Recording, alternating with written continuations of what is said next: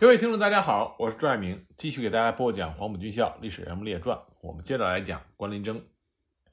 关林征接到作战命令之后，他立即率部赶到台儿庄东北地区集结，准备迎击南犯的日军赖谷支队。第五战区在台儿庄战役中采用的是阵地战的守势与运动战的攻势相结合的战略方针，就是以孙连仲部在台儿庄正面牵制日军。而以主力汤恩伯军团运动迂回，从侧背伏击敌人，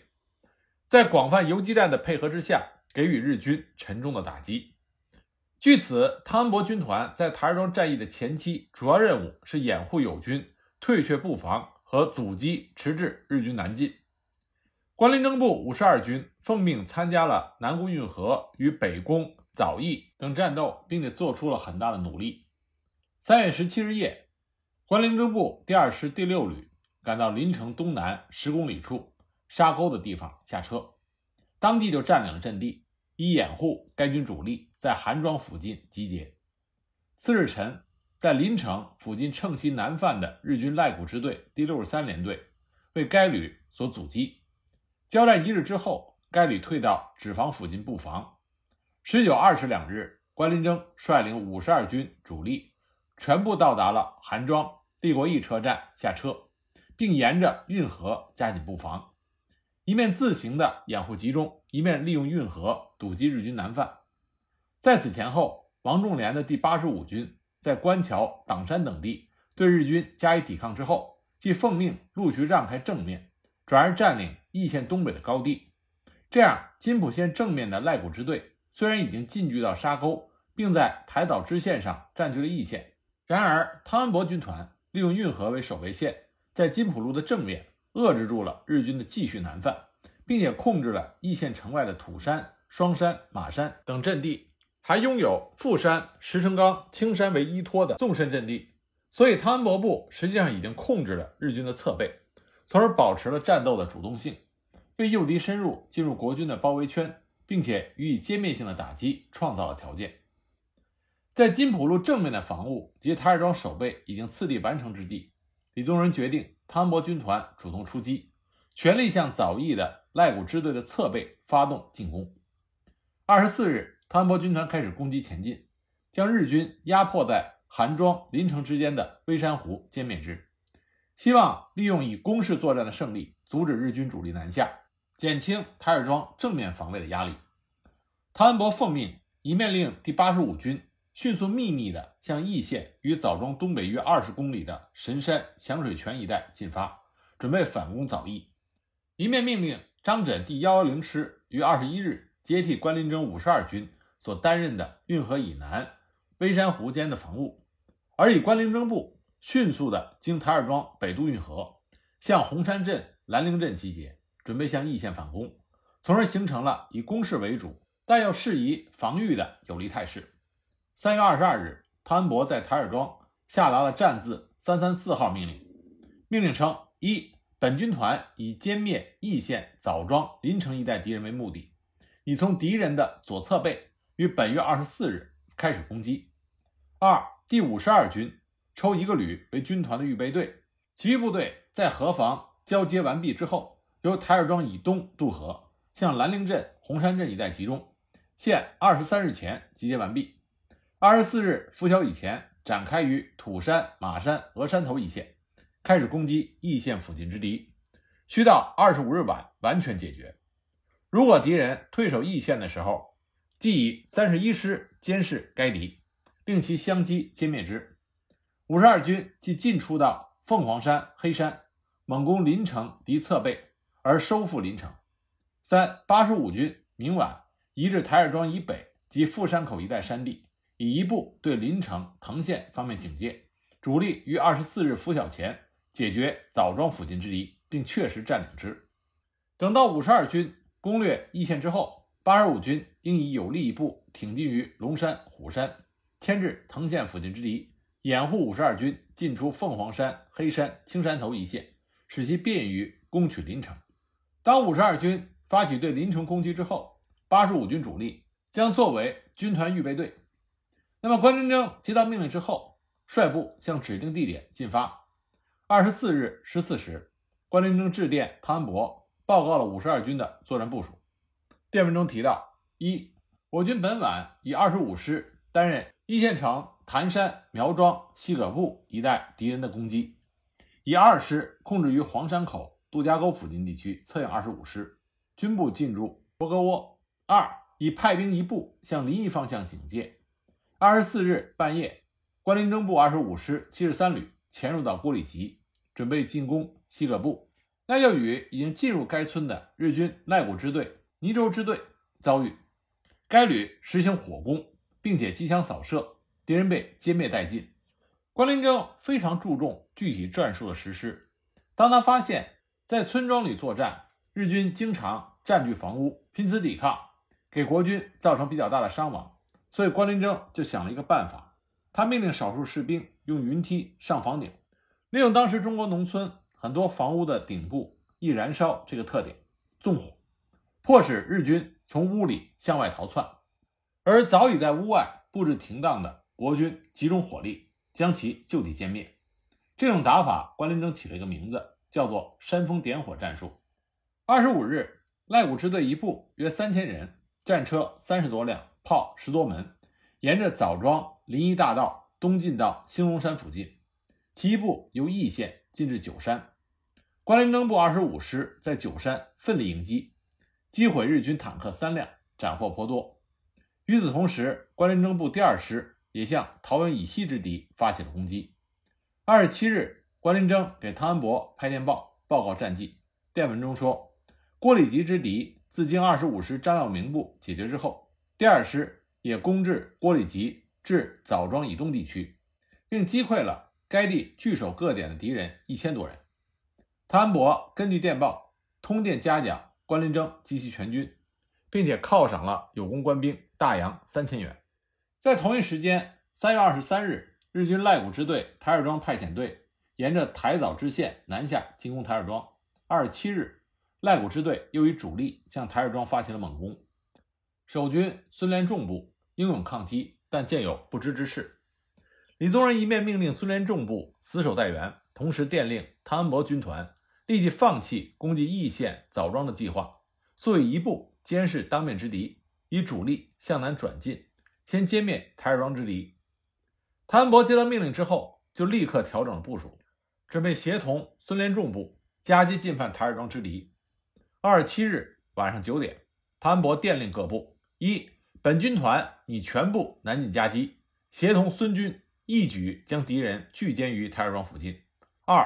关林征五十二军应于本晚星夜由富山、青山一带向南下之敌夹击，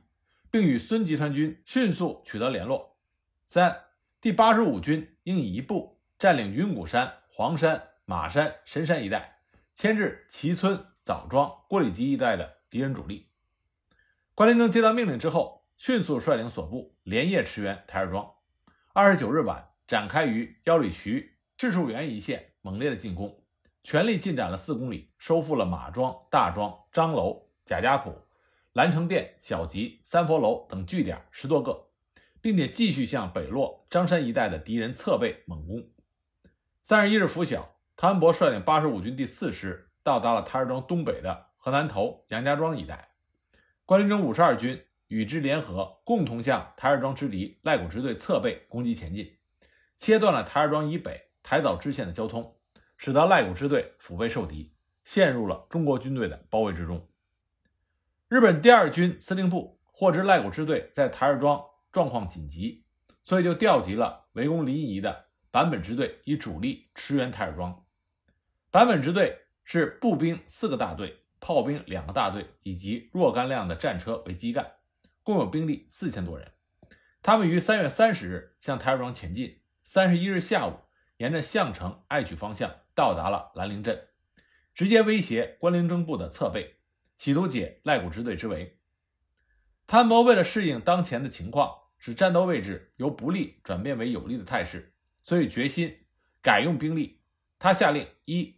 关林镇五十二军留置一部于台儿庄附近监视，以主力以红山镇为轴，外溢则经该镇的东北转向爱曲、项城西卷，将敌人卷入我包围线内。第二。八十五军由青山附近分数纵队，强行向南桥、鲁方一带的敌人扫荡，掩护关林镇五十二军侧背，排除台儿庄义县两面敌人的尾随，并且截留和牵制爱曲之敌，阻其前进。接到命令之后，三十一日夜，关林征部除留了骑兵团于市树园、张楼一带监视台儿庄之敌之外，主力按计划向爱曲、秋湖东北方向迂回。反攻坂本支队的侧背，到四月二日，相继克服了西方前、小王庄、凤落、座子沟等村庄，击破栾庄、孙家房前、刘庄敌人的步骑兵一千多人。坂本支队留了一部在爱曲兰陵镇附近抵抗，主力则向杨楼、底阁方向逃窜，想与台儿庄的赖谷支队会合。第五战区司令长官部根据敌情的变化。于四月二日下达了攻击命令，命令称，本战区以迅速合围歼灭敌人的目的，决定明日开始全线总攻击，保持重点于二十军团之右翼，将敌人包围于台儿庄北侧地区歼灭之。汤恩伯二十军团的任务是以一部消灭红山镇北方之敌，与主力于三日保持东南正面，向台儿庄附近之左侧背攻击，逐次向左迂回。务在台儿庄左侧地区将敌人捕捉歼灭之。四月三日，各兵团奉命开始总攻。关林征部在肃清了兰陵镇、红山镇之敌之后，又将日军坂本支队的主力包围于杨楼、底阁附近。当日攻占了洋楼、底阁，日军死伤重大，趁夜就向着底阁西南的萧望附近逃跑。关林征率部乘胜追击，再次将坂本支队包围于萧望附近。并于四日和五日连续攻击该敌，使其陷于苦战，不能脱身。至此呢，台儿庄东北方向所受的日军威胁全部解除，进犯台儿庄的日军已经完全陷入到国军的反包围之中，其失败已成定局。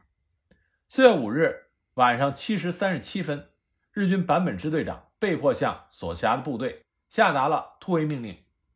晚上八时三十分，坂本致电给赖谷，电文说。支队为攻占临沂，奉命返回，预定明六日日落之后开始行动。七日拂晓前，在三佛楼附近集结兵力。赖谷在得知坂本支队准备逃跑的消息之后，于四月六日凌晨七点，命令所部迅速结束台儿庄的扫荡讨伐，于本日日落之后全力向北方转进，脱离台儿庄战场。四月六日晚八时，李宗仁下令全线反攻。关林征五十二军等部执行庄外包围任务，孙连仲集团军负责正面清扫。到了深夜，台儿庄内的敌人全部肃清。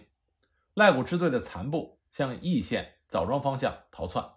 坂本支队的残部也于七日晚溃逃。这样，国军就取得了台儿庄战役的重大胜利。关林征率领的五十二军在台儿庄战役中所起的重大作用，在军界已经给予了充分的肯定。一九三八年夏，国民政府军委会负责日本情报的专家王凡生在武汉对蒋介石汇报说，日本军方对中国军队的评价认为第五十二军在台儿庄作战表现战斗力很强。蒋介石后来在武汉对军官团讲话时也指出，中国军队都像五十二军那样战斗力强，那么打败日本军队是不成问题的。经此一战之后。国内的军事评论家对关林征就开始有了“关猛”“关铁拳”这样的赞誉。台儿庄战役虽然国军取得了大捷，但是徐州会战并没有结束。四月二十一日，正当国军在义县附近与日军第十师团的增援部队作战的时候，日军第五师团主力陆续的由临沂方向南下，企图与日军第十师团会合，包围攻击国军部队，尤其想围歼五十二军。关林征率领五十二军，奉命令于四月二十一日晚，趁着夜色，由易县以东地区向邳县以北地区转进，于四月二十二日上午到达邳县以北的爱山至燕子河之间占领阵地。二十五师在爱山占领阵地，第二师则接爱山至燕子河之间的大小刘庄一带占领阵地。炮兵阵地在爱山以南，以火力支援两师作战。那么五十二军就在关林征的指挥下。在邳县以北与日军第五师团进行了激战。这是参加台儿庄战役以来时间最长，从四月下旬一直打到五月中旬，战况最为激烈，双方伤亡最多的一次阵地攻防战。五十二军占据了有利地形，加强攻势，步炮兵密切的配合，在阵地前组成了浓密的火网。阵地前方是一片平坦的开阔地，射界开阔，日军无论从哪一个方面进攻，都在国军步炮兵火力控制之下。日军从四月二十三日一直到四月底，相继不断的向二十五师的阵地发起了攻击。白天攻击失败，又发起夜间攻击，但是在国军防守部队的反攻下，狼狈溃退。在阵地前遗弃的尸体、步机枪很多。二十五师当时曾经捡得日军的步枪一百多支，轻机枪十余挺。日军在攻击二十五师的阵地遭到失败之后，过了几天。又增加部队向第二师大刘庄、小刘庄阵地攻击。日军第一次利用拂晓，在飞机炮兵的掩护下向大刘庄阵地猛攻，遭到国军炮兵浓密火力的打击，向莲房山方向溃退。日军第一次向大刘庄阵地攻击失败之后，过了两天，又利用夜色接近国军阵地，但是被国军的守备部队发觉。黎明时，双方又发生了激烈战斗。日军步兵在飞机大炮的掩护下向国军阵地猛攻，那么在国军守卫部队的反攻之下，终因死伤太大，狼狈溃退。过了三天之后，日军又增加了兵力，向第二师大小刘庄阵地再次发起全面攻击，战斗空前的激烈。而第二十五师利用爱山高地，发挥各种武器的火力，从一侧对敌人进行侧击，协同第二师作战。关林征和各师长、旅长。都是亲临前线指挥部队对敌发起反攻，日军死伤很大，狼狈溃退，在国军阵地前的麦田里遗弃了死尸，武器众多。第二师在阵地前也捡得日军的步枪两百多支，轻机枪十余挺，其他如战刀、手枪、太阳旗、官兵手册等等，更是数不胜数。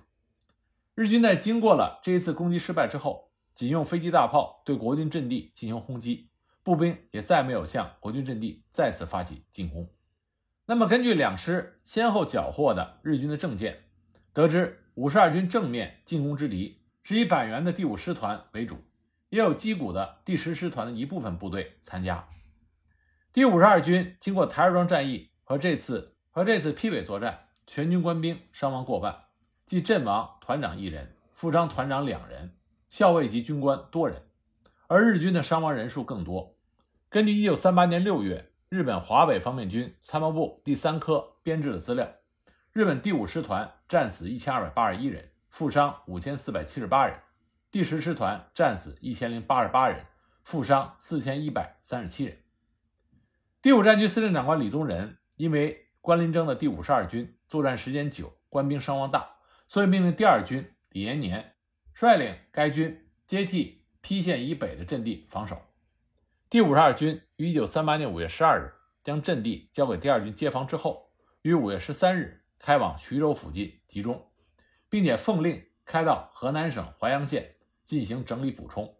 在淮阳地区停留了十天，又奉令开到湖北省随县枣阳地区整理补充。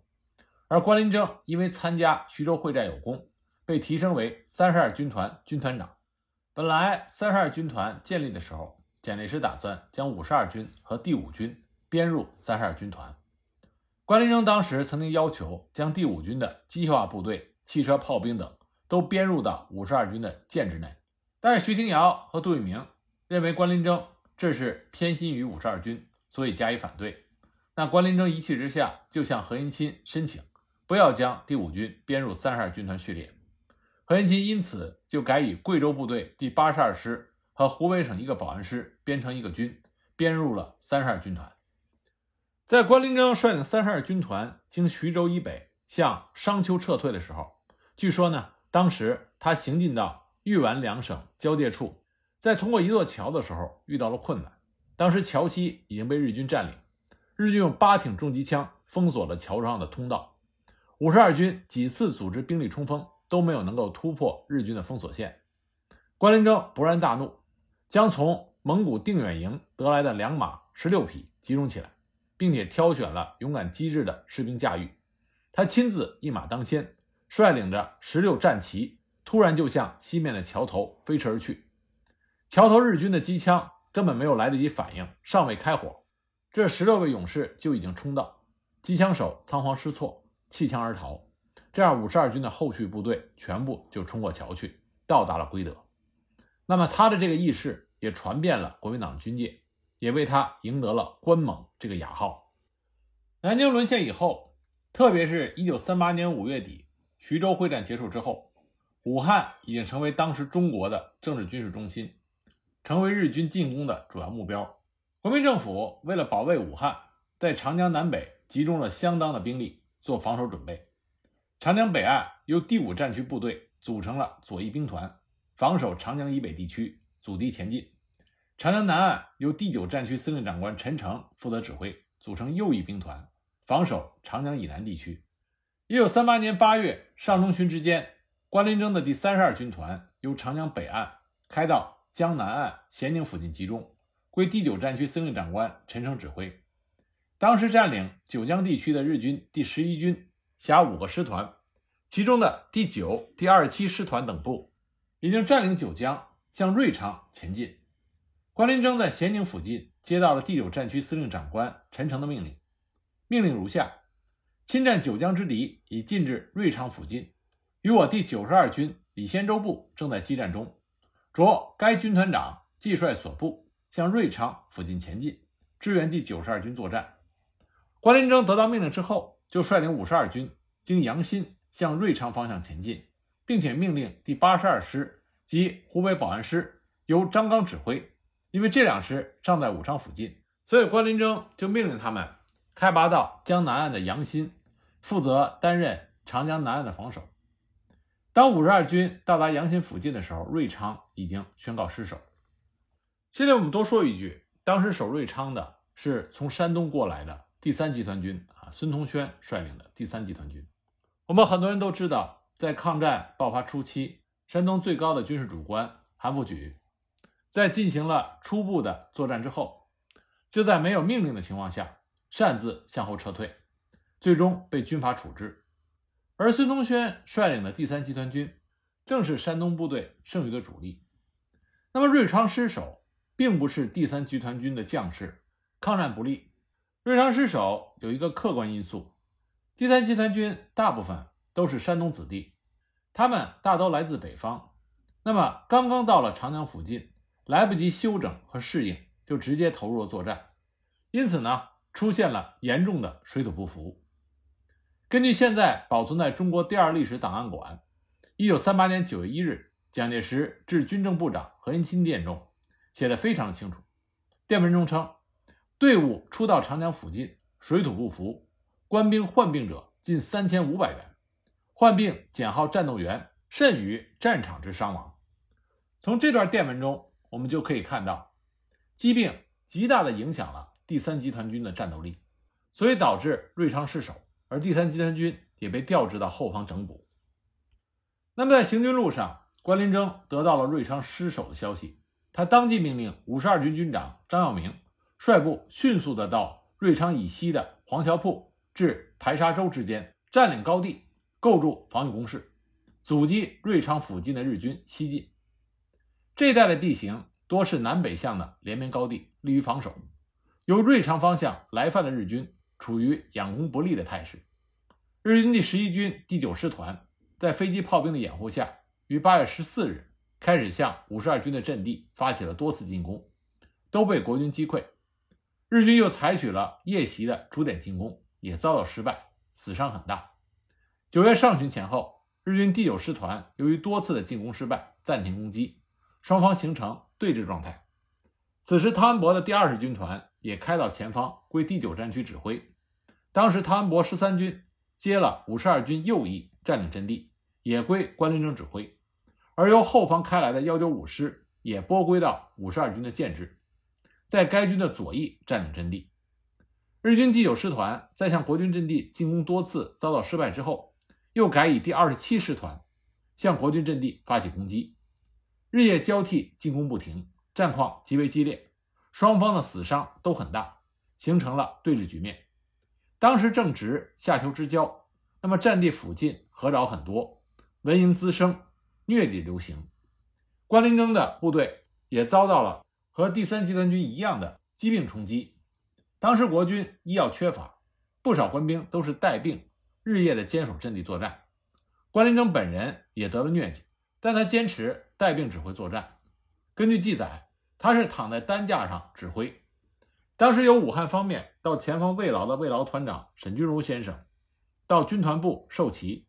结果关林征因为发高烧卧床，都不能起来亲自参加，只能表示了歉意。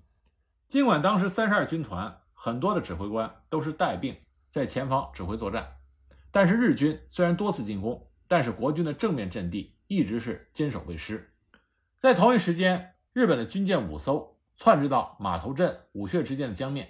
不断向国军阵地的左侧发炮轰击，企图掩护陆军登陆。但是呢，在二十军团汤恩伯部配属的重炮轰击下和国军空军的轰炸下，敌人始终没有能够成功的登陆。关林征带兵指挥五十二军坚守阵地，从八月中旬至九月下旬，进行了四十多天的艰苦战斗，官兵伤亡和患病人数过半，急需补充整理。九月下旬，五十二军除了留了幺九五师继续作战之外，军部及第二师和第二十五师都由第一线撤下，转开河南醴陵、浏阳一带补充整理。关林征率领幺九五师及第十三军和张刚的暂编军。就是八十二师和湖北保安师继续作战。关林征指挥的瑞昌附近的阻击战打的是极为惨烈的。二零一三年一月二日，在江西瑞昌抗日战场，还曾经发现了关林征部抗战阵亡将士的完整头骨一个，头骨上仍然佩戴着德国的 M 三五型钢盔，那是当时中央军所佩戴的德式钢盔，头骨旁还有日军九十毫米。迫击炮弹唯一一个。根据战场的遗留分析，这名国军将士是遭遇到日军迫击炮弹袭击身亡，被炮火掀起的泥土掩埋。由此可见，当时战场战斗的激烈程度。而另外一个重要的历史佐证，就是来自于中日双方关于整个瑞昌阻击战中最激烈的发生在瑞昌莫山的战斗报告。那么，来自于中日双方的战斗报告。是如何描述当时战场的惨烈程度的呢？我们下一集再继续给大家说。